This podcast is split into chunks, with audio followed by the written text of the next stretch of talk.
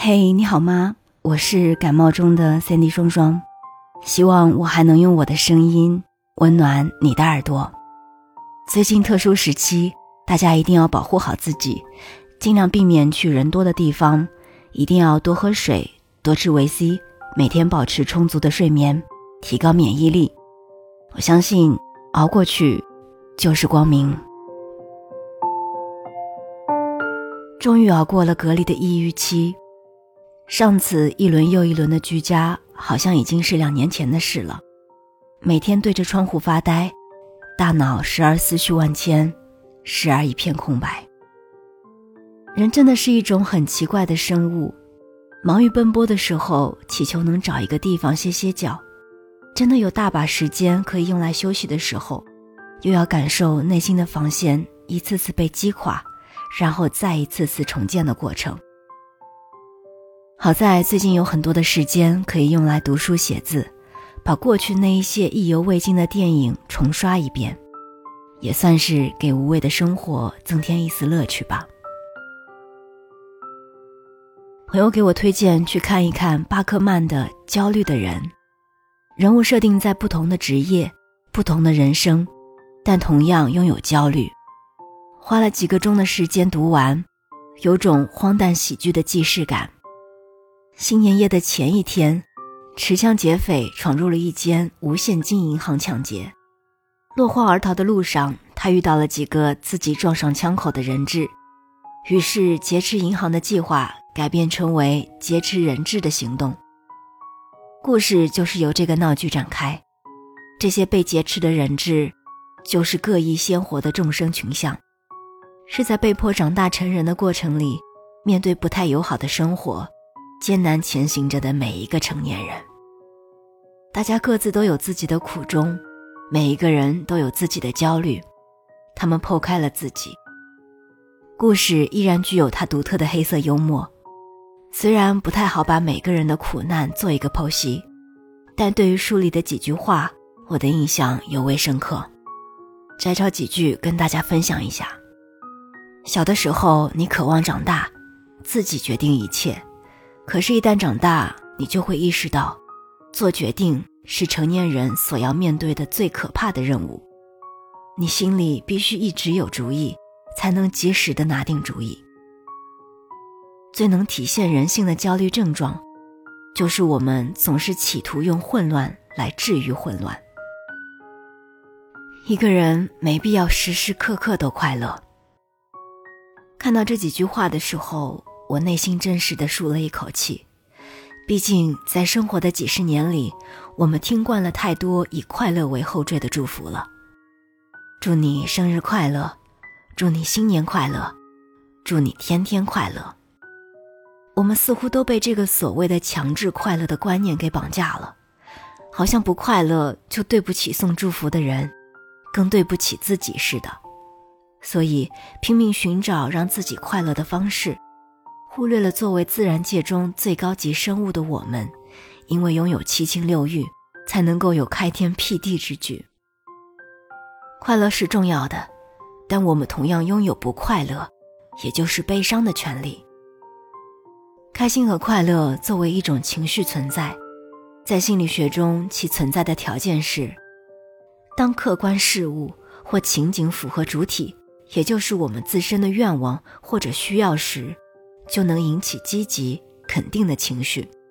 相比于“我会永远快乐”这样的说法，我会觉得快乐其实特指某个被满足的时刻，比如吃到了想吃的东西，买到了喜欢的物品，见到了想见的人。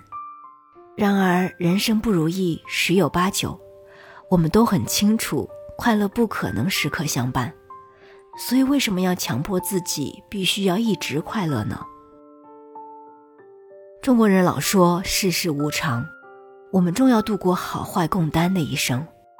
所谓人有悲欢离合，月有阴晴圆缺，此事古难全。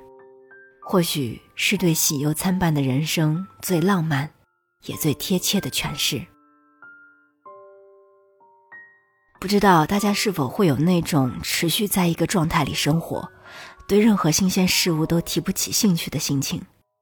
前段时间我跟一个朋友聊天，他说当下的日子过得太过佛系，完全躺平，没有什么起伏，平静的让人害怕。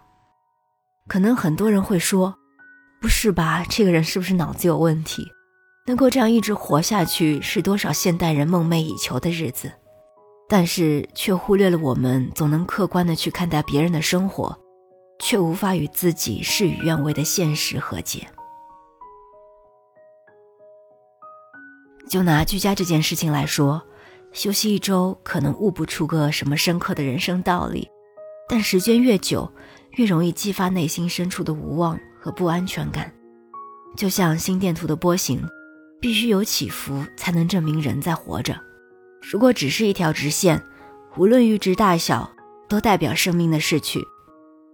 快乐和不快乐，便是组成心电图上的波纹，有高低起伏，轻重缓急。感受它强有力的在身体里的搏动，能够接受自己悲伤，允许自己不快乐，和事与愿违的现实和解，客观的面对遗憾和失去，成为了一种能力。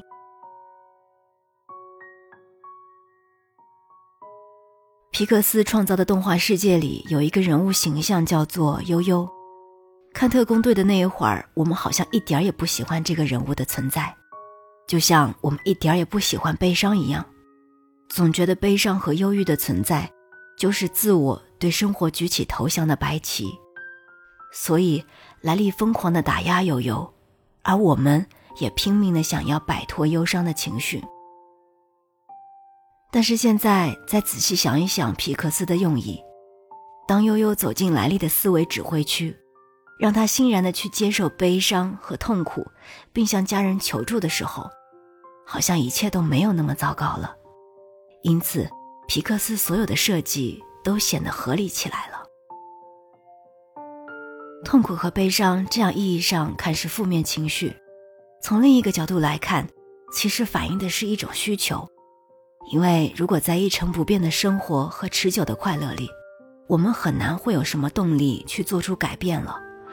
所以，这些负面情绪不仅仅只会带来不好的影响，反而在面对需求的时候，让我们不得不去寻求改变的契机。